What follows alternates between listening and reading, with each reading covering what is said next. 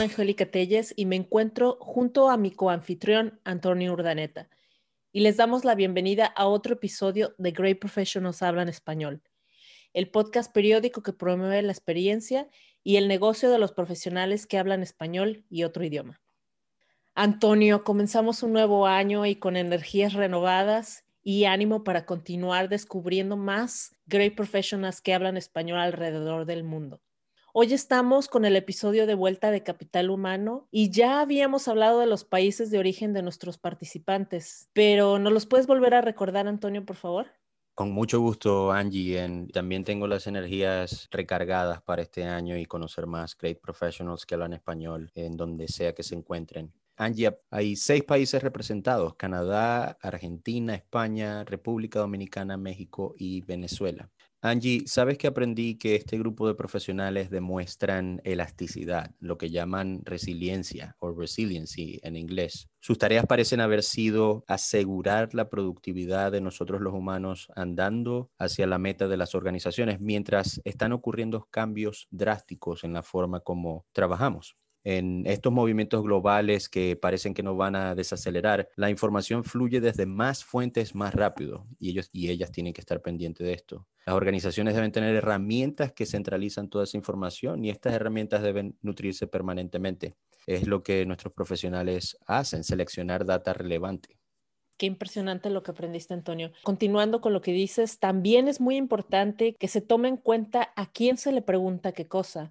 Por ejemplo, si les envían la misma pregunta a todos, no van a obtener resultados efectivos porque la data no es aplicable. En este episodio eh, vamos a escuchar un ejemplo muy impresionante, me gustó muchísimo, de una encuesta con objetivos claros que incluyó temas específicos que colaboraban a la autorreflexión y reconocer retos y motivación para aquellas personas con tareas de liderazgo. Los y las profesionales en recursos humanos parecen estar pendientes de la evolución o involución de la salud mental de su capital humano. Les recordamos que los panelistas son Sandra Sinfuegos, Darío Collado y Francisco Granados. Y nuestra moderadora es Lisette Reyes. Lisette, es todo tuyo.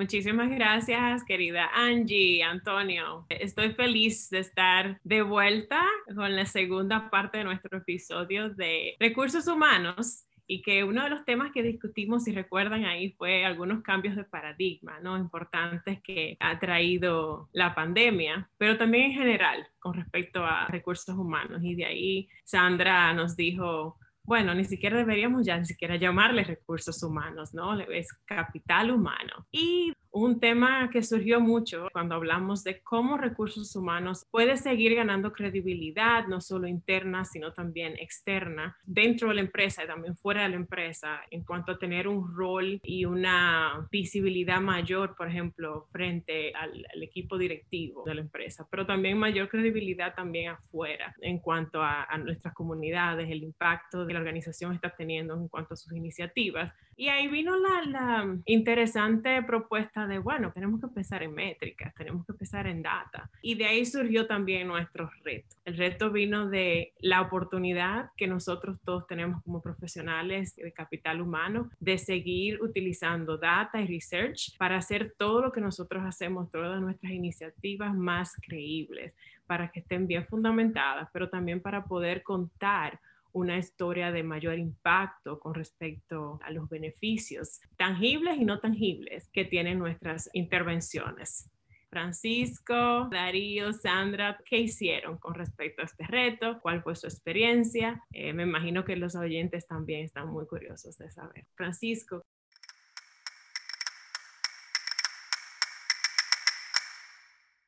A mí realmente este desafío me ha pillado un poco cambiando de estación. Yo estaba en Portugal y ahora me encuentro en, Madrid, aunque todavía mantengo parte de mis responsabilidades en recursos humanos con Portugal. Ahora tengo una función diferente también como responsable de la formación comercial en la filial española de mi empresa. Sí que es verdad que tanto en una posición como en otra, el manejo de la información, de los datos y utilizar los datos para algo que realmente tenga sentido ¿no? y realmente pueda sacarle un verdadero provecho, existe en estas dos posiciones un desafío que realmente es continuo En recursos humanos es verdad también que nuestros perfiles, muchas veces de los profesionales que trabajamos, no es precisamente de informáticos o de data analytics, y entonces ocurre que cuando llega el momento de analizar datos, ya los datos se han recogido de una forma al principio, ¿no? Y entonces cuando llega el momento de decir, bueno, a ver, ¿cómo voy a trabajar con los datos? Resulta que la fuente de información no tiene la calidad suficiente.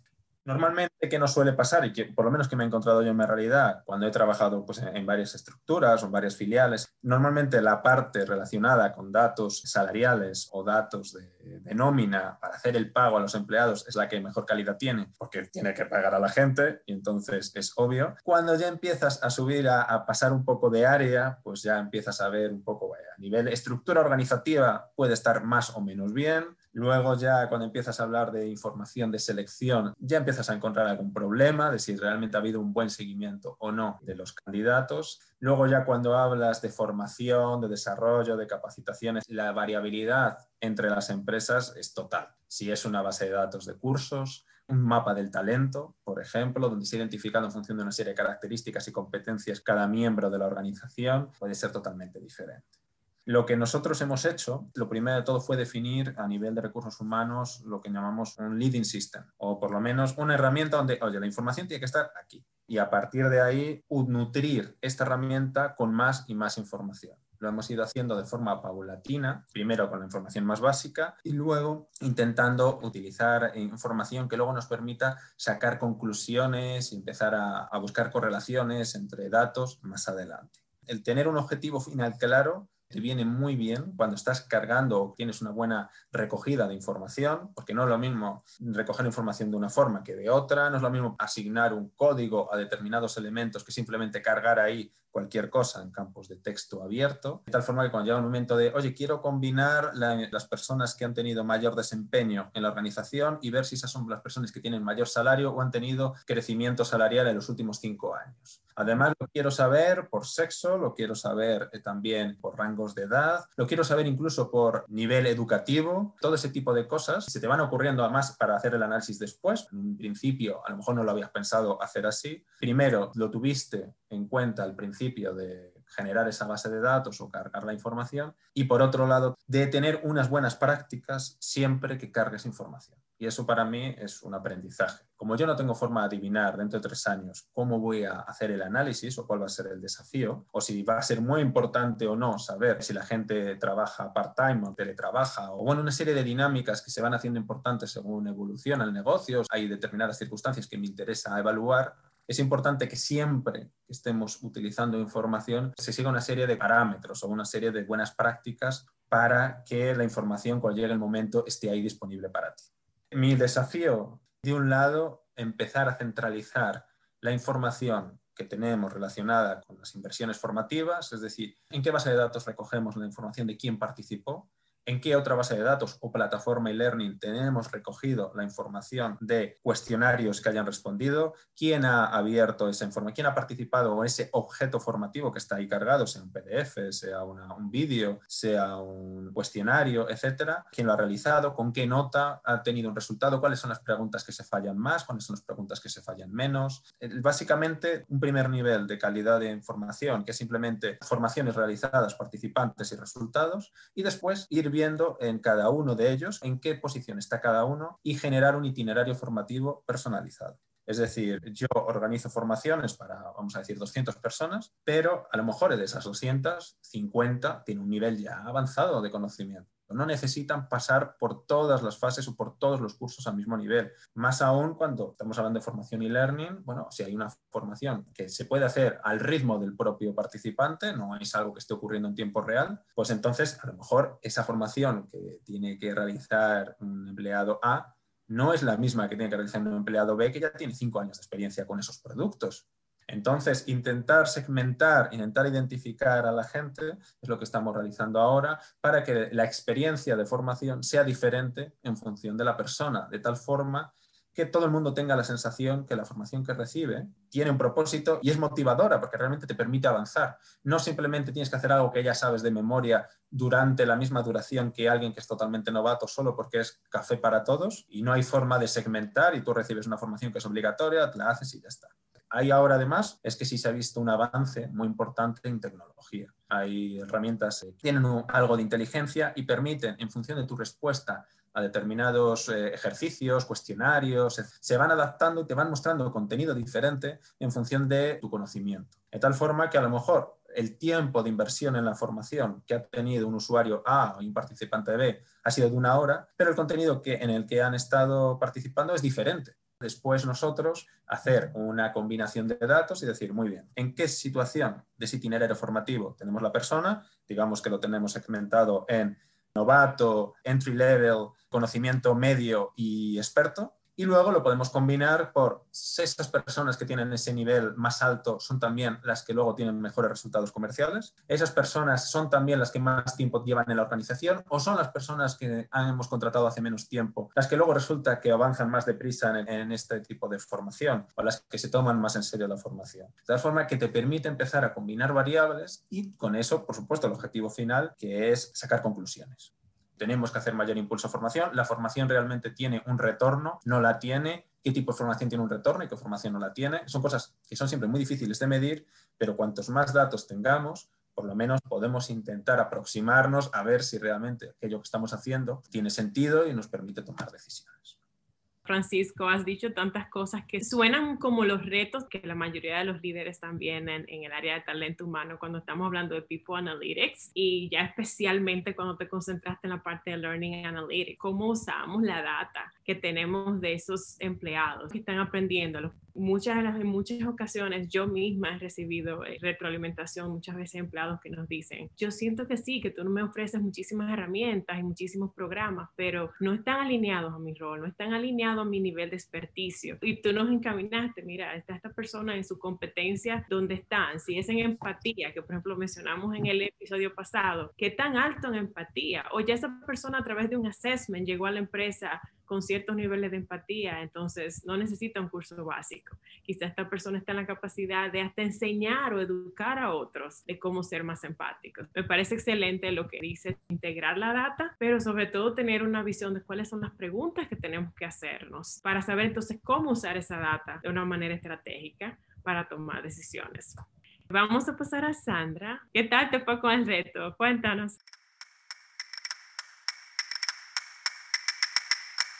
Muchas gracias, Lisette. En mi caso, con la empresa que estoy, fue bastante complicado al principio encontrar sobre qué investigar, sobre qué hacer una encuesta u obtener información y que realmente la gente quisiera ser parte de esa investigación. Dentro de los muchos temas que estuve pensando y al final me decidí fue por el liderazgo. Lo decidí por tres situaciones. Primero, porque es parte de un tema que damos en el diplomado que damos en, en línea y que es fundamental para las personas que son socios estratégicos de capital humano en las empresas. Dos, porque me ha tocado trabajar eh, el año pasado y un poco de este de lo que llevamos, precisamente ese tema con una consultoría que doy a una universidad y tres, porque consideré que cuando lo platicamos en el episodio anterior sobre la importancia de capital humano, hablamos mucho sobre ser líderes y darle valor a lo que hace capital humano. Entonces, por eso fue que me decidí escoger ese tema para mí el liderazgo es la capacidad que tienen las personas de influir en otros y de conducirlos para lograr un objetivo o un propósito en común. Pensando en ese objetivo, pues nos dimos a la tarea de hacer una encuesta que fuera lo más sencilla posible, lo más clara posible y lo más rápida de contestar para no ocupar tanto tiempo de la gente y sobre todo que tuviera un lenguaje sencillo de entender. Entonces hicimos tres preguntas que son, ¿qué tipo de liderazgo diría tu equipo que ejerces actualmente? No tú, sino el equipo que tú diriges para que pensaran más sobre su imagen o sobre ellos mismos como líderes en un equipo, no como entes solos o como que ellos toman solo las decisiones. La segunda pregunta decía, ¿cuáles han sido los dos mayores retos a los que te has enfrentado como líder en el 2020? Y les dimos a escoger seis opciones de esos retos, de los que ahorita les hablo un poco. Y la tercera pregunta es, ¿cuáles de las siguientes opciones te han ayudado a generar compromiso y motivación en tu equipo de trabajo buscando alcanzar los objetivos empresariales durante este 2020? Esta encuesta la hicimos en diciembre durante dos semanas antes de salir de vacaciones. Hicimos una encuesta en la página web que tengo lo enviamos por varias plataformas y gracias a eso pues obtuvimos eh, algunos resultados. De las personas que contestaron durante esos 15 días, que fueron 37 personas, todas las personas que contestaron es porque son jefes de un área, gerentes de un área o directores de un departamento.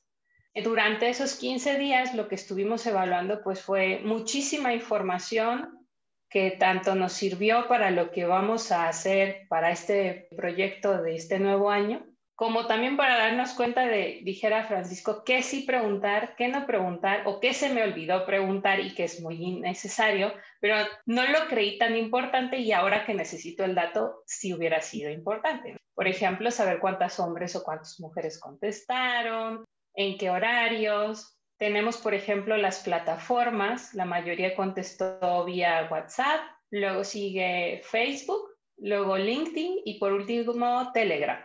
Regresando más al tema de la encuesta de liderazgo, son cinco tipos de liderazgo los que les pedimos que seleccionaran entre el democrático, el autocrático, el transaccional, el liderazgo aplicando coaching y el laissez-faire. La gran mayoría seleccionó que consideran que su equipo los evalúa como personas con un liderazgo de tipo coaching. Es decir, que existe este acompañamiento y que hay compromiso de los colaboradores porque están comprometidos con el objetivo, porque lo entienden con claridad y porque se sienten motivados para alcanzar el objetivo. En la pregunta número dos, donde pedíamos que nos dijeran cuáles fueron los mayores retos, el mayor reto de lo que ellos nos comentan es encontrar una nueva forma para medir la productividad sobre todo por este efecto que tuvo el COVID-19 en el tema del teletrabajo, el home office. Entonces, si antes estábamos acostumbrados de ver que mi trabajador está haciendo lo que yo le pedí y pasar tres o cuatro veces atrás de él para ver si está haciendo lo que le pedí, pues ahora ya no puedo hacer eso. Hoy los jefes se dan cuenta que para ser líderes no necesito estar atrás de ti y la manera en la que puedo medir la productividad es a través de otro tipo de comportamientos y conductas que me permitan evaluar realmente tu resultado, no el que estés sentado haciendo como que estás trabajando. De las opciones que les dimos, el menos fue planificar y gestionar el tiempo. Normalmente ya tienen un programa, ya tienen un plan de trabajo, por lo tanto solo tienen que seguirlo y eso no representa un reto para la mayoría de quienes contestaron.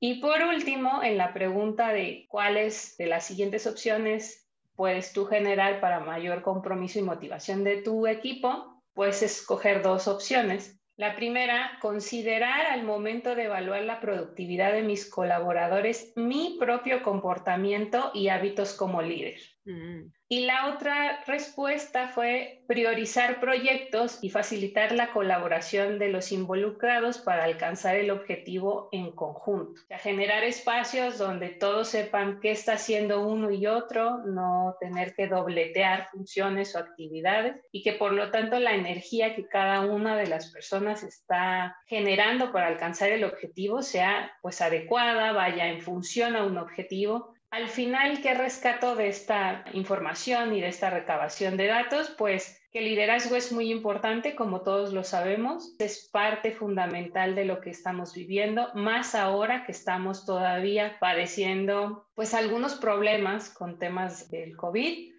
en temas empresariales, no solo en cuestión de retorno de inversión de la empresa, sino de la misma motivación y compromiso de los colaboradores. Muchos ya están cansados, al principio era el home office es la maravilla, hoy es como, ah, ya no quiero sentarme aquí, por favor, otra vez, ya quiero hacer algo diferente. Y creo que a través del liderazgo es como se puede cambiar, se puede permear, hacer espacios donde realmente la gente tenga la oportunidad de seguirse desarrollando y crecer. Esto me dio pie a generar un proyecto en este año enfocado a hacer un congreso sobre liderazgo. y la oportunidad de generar espacios donde la gente pueda tener esa oportunidad de aprender y que sea accesible para la gente como lo es el diplomado que estamos haciendo. Me gustó mucho el reto, fue un gran reto porque al principio estaba muy nerviosa y no sabía qué hacer, pero al final me gustaron los resultados. Sandra, excelente, te quiero felicitar, excelente proyecto, gracias por tomar esa iniciativa. La verdad que empaticé mucho contigo en todo lo que fue el proceso de cuáles son las preguntas que quiero poner en mi encuesta, ¿no? Y que quiero incluir en mi encuesta y ahora cuál es el perfil de las personas y qué fueron las cosas que debí incluir que me iban a ayudar a analizar la data, a cortarla de diferentes maneras con diferentes grupos. ¿Qué opinan los que tienen más experiencia como líderes o los que tienen menos?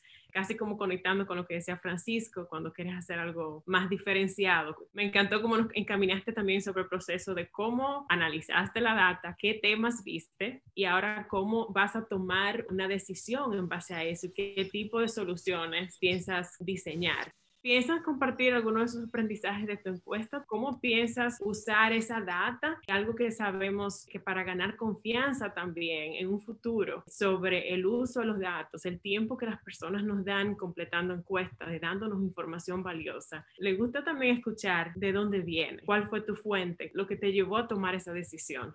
De hecho, cuando les enviamos la invitación para contestar la encuesta, les explicamos que al finalizar íbamos a compartir los resultados. Sí va a ser muy funcional compartir los resultados, pues quienes consideren necesario leer o aprender más sobre eso los tengan.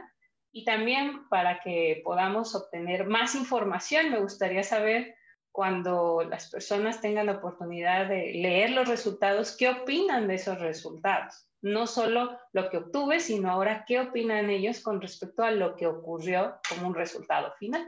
Me encanta lo que compartiste. Como investigadora, ¿cuáles fueron tus aprendizajes? A veces diseñamos herramientas y encuestas con ciertos conceptos y van a veces a una audiencia muy amplia. Los instrumentos de evaluación y de recolección de datos también son instrumentos educativos porque comienzan a crear un nivel de awareness y te hacen ver ciertos conceptos y qué bueno que tú le diste la oportunidad a ellos de entender el concepto de liderazgo porque existen muchos como mitos relacionados con lo que es ser un líder.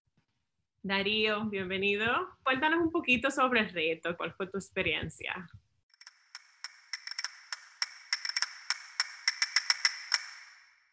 Yo, como os comenté en su momento, no es tanto que comparta exactamente pues, lo que ha ocurrido de puertas para adentro, porque ni puedo. Lo que estoy viendo, no solo en esta organización, sino en otras, es que cada vez va a ser más importante esta parte de medir lo que está ocurriendo ¿no? a nivel de salud mental y es ver, bajo estas circunstancias actuales, cómo lo está digiriendo la gente ha habido como varias etapas. Al principio, bueno, pues creíamos que esto era para unas semanas, para algunos mm. meses. Luego llegó el verano, vimos que, bueno, que parecía que también habíamos remontado, que se había ido casi a cero. Pero luego, bueno, pues llegó el otoño, llegamos con las olas en varios países y llegado al invierno y con unos picos muy fuertes, ¿no? Entonces yo sí que he ido viendo ahí cómo la gente a nivel emocional ha ido pasando por diferentes etapas y yo creo que ahora precisamente no estamos ni muchísimo menos en la mejor.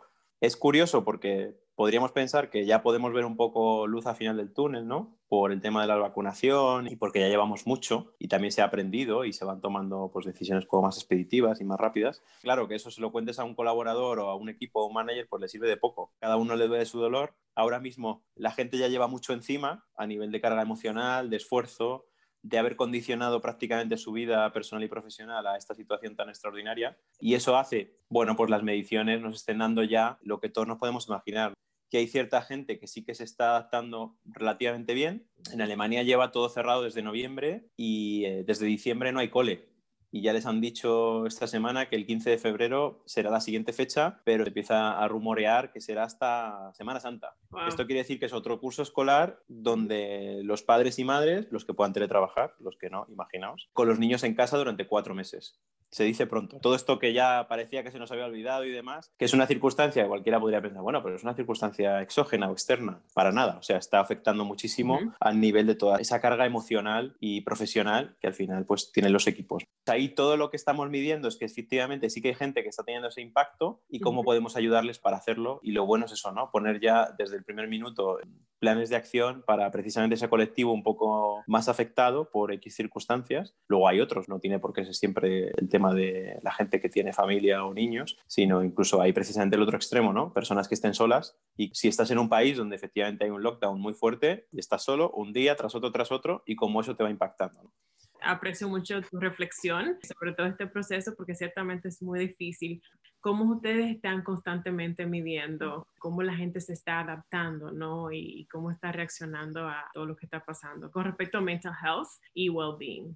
Yo creo que todos estamos en lo mismo, ¿no? En hacer regular pull checks, pues no sé si mensuales, bimensuales, pero incluso ahora mismo, tal como estamos mensual, no es mala idea y muchas organizaciones estamos haciendo eso, pues preguntando de diferente tipo, ¿no? No solo para la parte más de cómo te está afectando emocionalmente, sino a nivel de, de carga de trabajo, a nivel de conectividad, a nivel de relación, pero también incluso a nivel de poder pensar cómo se va modulando el sentir de la gente con este setup actual. Por ejemplo, una cosa que es muy válida es pensar y preguntar si ahora mismo te sigues viendo teletrabajando cuando hay una nueva normalidad.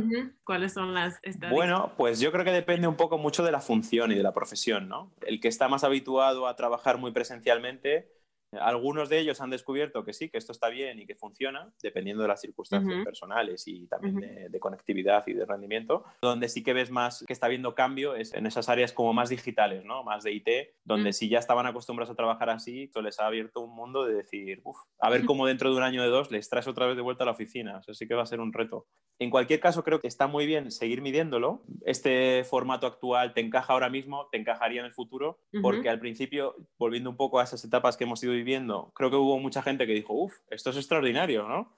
Work-life balance, tengo tiempo para mí, disfruto más de mis hijos, pero claro, pasa un mes, pasa otro, pasa otro. Hemos ido viendo cómo la gente va cambiando, ¿no? Como aquel que le gustaba tanto igual ya no le gusta tanto. Y yo creo que, bueno, habrá una fase más meseta y luego de normalización. Ni es tan horrible la oficina, ni es tan estupendo estar en casa todo el tiempo, sino que serán esos enfoques híbridos de los que hablamos en su momento no dejaría de seguir midiéndolo para ver cómo es el sentir de la gente, porque yo sí que he visto cambios en ese sentido. Ya conocemos un poco las bondades de los dos entornos. No está mal. Ya no podemos decir es extraordinario algo durante un mes, sino ya llevamos así un año y ya te puedes hacer una idea de cómo sería, ¿no? Si fuera más de un año.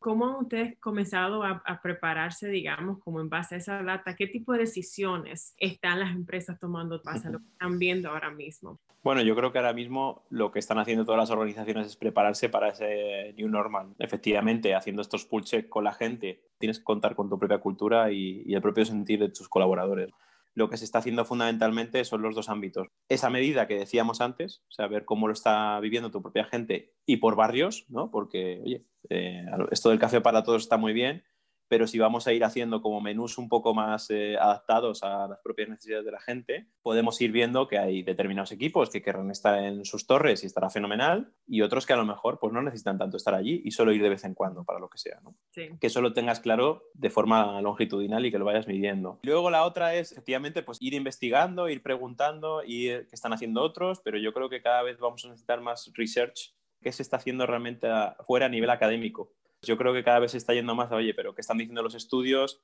de si esto es sostenible, de si esto es bueno y de cómo afecta mentalmente? En resumen, ver qué se está haciendo dentro y qué se está haciendo fuera para proponer algo poco a poco para ese momento que llegará. Sí, me encanta tu punto. De hecho, estamos hablando de qué debemos hacer, hacia dónde debemos llevar, guiar la empresa con respecto a diferentes iniciativas. Anteriormente se hablaba de estrategia y todo el mundo se enfocaba en qué está haciendo el competidor y qué está haciendo tal industria, qué dice el research externo. Ahora vemos que realmente el impacto de qué hace sentido en la organización tiene que también venir con data interna, de cómo se sienten nuestros empleados adentro. Me encanta esa visión de what's outside, what's inside, you know, and then como tener ese middle point, ese middle ground de decir, esto es lo que está haciendo Coca-Cola, pero nosotros somos Coca-Cola, right?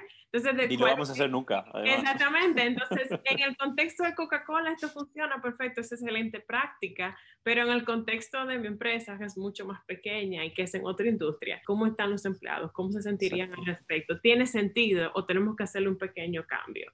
Para resumir, es interesante que Francisco nos habla de Learning Analytics, un enfoque sobre cómo crear estos perfiles para formación que es dirigida a cada quien Por otro lado, Sandra nos habló sobre su trabajo con esta encuesta excelente que hizo sobre liderazgo y cómo también los resultados de esa encuesta la llevaron a pensar en una solución que fuera así bien dirigida. Y se dio cuenta que tenía que aprender también qué perfiles y qué solución le era mejor a ellos. Tú también, Darío, nos hablaste de la perspectiva de mental health y well-being y cómo se están usando poll checks para saber dónde está cada quien, dependiendo si es un padre de familia con niños, si es soltero, todos nos arropamos con la data research. One size doesn't fit all. Y mirar la data de diferentes perspectivas lo que nos permite es tomar una visión más personalizada, como más customizada realmente de cómo nosotros vamos a satisfacer las necesidades de los empleados de toda la empresa, de cómo el research y la data nos permite enfocar mejor las decisiones que van a hacerle bien a las diferentes personas que tenemos, a los diferentes grupos que tenemos y sus necesidades. Y para finalizar, solo le voy a pedir a cada uno cuál fue su takeaway. Sandra. Creo que el liderazgo se aplica en todos lados. Creo que los problemas de liderazgo que padecemos en este país de México, en España, en Alemania, en Estados Unidos, etcétera, son los mismos, porque al final todos somos personas enfocadas en querer crecer y desarrollarnos. Mucho del liderazgo lo basamos en estos modelos y en estos comportamientos de nuestros padres. Y si no tuvimos la capacidad de desarrollar otros estilos de afrontamiento, pues usamos los que venimos estando acostumbrados. Pero si tenemos la capacidad o tenemos la oportunidad de aprender cosas nuevas, creo que lo podemos hacer. Entonces, a través de esta investigación me doy cuenta de que el liderazgo no es solo una habilidad o una competencia, sino realmente se ha convertido en algo fundamental dentro del desarrollo y del proceso de cada uno de nosotros, independientemente de que estemos en una empresa o no, se puede empezar a desarrollar desde la infancia y creo que podemos hacer una diferencia en eso. Gracias, Sandra. ¿A quién le, le quieres pasar la oportunidad ahora? A Francisco. Sandra, muchas gracias. Estamos hablando de datos y yo creo que más de un autor lo ha mencionado muchas veces, ¿no? Y a mí eso me parece muy importante y es que a lo mejor los datos es algo más frío, más impersonal, es, los datos son valores, números, etcétera, pero cuando ya hablamos de información, lo que se hace con ellos ya no es un tema tecnológico, ya no hablamos de data analytics, la información como tal es un aspecto más humano, es decir, cuando convertimos algo en información le damos un propósito que es el que nosotros le pretendemos dar y lo utilizamos para una cosa o para otra en función de la estrategia o de lo que es importante para la organización en ese momento. Y en ahí lo que se hace con esa información, si ayuda a mejorar la experiencia o el desarrollo formativo de una serie de organización o bien nos ayuda a aprender más sobre el liderazgo o nos ayuda a plantear soluciones a futuro respecto a cómo la, gente puede gestionar su trabajo en la situación actual o ya en un futuro donde haya cambiado un poco el paradigma. Hablé primero de la calidad de los datos, el cómo luego utilizarlos para un propósito determinado, pero realmente cuando hablamos de, de información, dos empresas con la misma información pueden tener dos propósitos muy diferentes. Y ahí ya entra un apartado cultural, un tema más del ser humano, de lo que quiere hacer con eso. La interpretación de los datos, además, siempre tiene un poco de riesgo. Muy bien, Darío. El takeaway es por dos lados, ¿no? El primero es el de la importancia de los datos y el segundo de romper una lanza sobre la psicología del trabajo, que además yo soy psicólogo y creo que durante muchos años se ha puesto incluso en duda o en valor para qué servía esto y ahora empezamos a ver para qué sirve precisamente en circunstancias como esta. La parte de los datos, lo que ya se ha dicho mil veces, si no te apoyas en datos, tu opinión vale lo mismo que cualquier otra, porque es una opinión subjetiva. Más aún en este tipo de entorno donde estamos tan desconectados y el manager ha perdido también esa frecuencia de conversación y de pulso con su equipo. Yo creo que antes un manager que realmente prestara atención a su equipo, más o menos podía tener una idea de cómo estaba el equipo. Sabía el que estaba enganchado, el que no, el que estaba cabreado, el que le había pasado algo personal, pero ahora Nos hemos vuelto todos ciegos ante compañeros y los jefes ante los colaboradores. Precisamente apoyarte en datos, lanzar pull check, eh, registrarlo de esa forma, te va a dar un insight que de otro modo, en las circunstancias actuales, es muy complejo. Y ahí es donde llegan las sorpresas, porque si no registras de esa forma, no eres consciente de lo que está ocurriendo. Y muchos de los que creen que las cosas no van tan mal, pues igual descubren que sí, que están regular. A lo mejor no mal, pero regular y que hay que hacer algo. Entonces, una vez ya tenemos ese punto de partida, que es más importante que nunca, tiene que llegar no solo a medir la temperatura, sino que vamos a hacer, una vez ya sabemos que el paciente tiene fiebre, ¿no? Que quizás durante años anteriores, pues bueno, se considera algo como borderline. Tenemos alguno que está con burnout, alguno que puede tener un poquito más de dificultades, ¿no? De ajuste al puesto, ¿qué hacemos con estas personas? Pero claro, te llega un evento como este, que además no es de un día, sino de muchos meses y ya va para un año, y donde realmente hay eh, situaciones muy complejas en mucha gente estos días también, no solo a nivel de lo que hago con mi organización, sino estoy como profesor en, una universidad y llevo una de las asignaturas que es eh, organización y desarrollo organizacional. Y hay una parte que es sobre el COVID y os sorprenderíais la de gente que responde que le ha afectado emocionalmente de forma extraordinaria eso está ahí. El tema es qué vamos a hacer con todos esos hallazgos. Yo creo que ahora se debe gastar mucho dinero en formación, en desarrollo, etcétera, pero en toda esta parte de psicología del trabajo, que es algo que yo creo que las empresas nunca habían destinado ni un euro, yo desde luego ahora pondría muchísimo dinero ahí, en psicólogos, en coaches, en hacer mentoring, en programas de social counseling. Llega un punto que los managers hablan contigo y dicen, ¿qué más puedo hacer? Porque veo que no tengo esas eh, varitas mágicas, no tengo más herramientas. Sé que tengo unos deadlines, sé que hay una carga de trabajo que además tampoco puedo cambiar y que la gente tiene unas circunstancias muy particulares y que luego a cada uno le duele su dolor, como decía antes. ¿Qué herramientas vamos a poner encima de la mesa para aliviar, mitigar, mejorar esa situación que bueno, que ya está ahí y que todavía va a continuar? Excelente. Muchísimas gracias a todos. Un placer de nuevo estar con todos ustedes. Les deseo muchísimos éxitos y la oportunidad de que volvamos a estar juntos.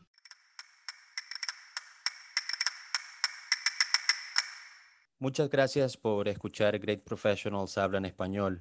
Los y las invitamos a seguirlo y compartirlo con otros profesionales. Si estás interesado o interesada en participar en este podcast, conéctate con nosotros.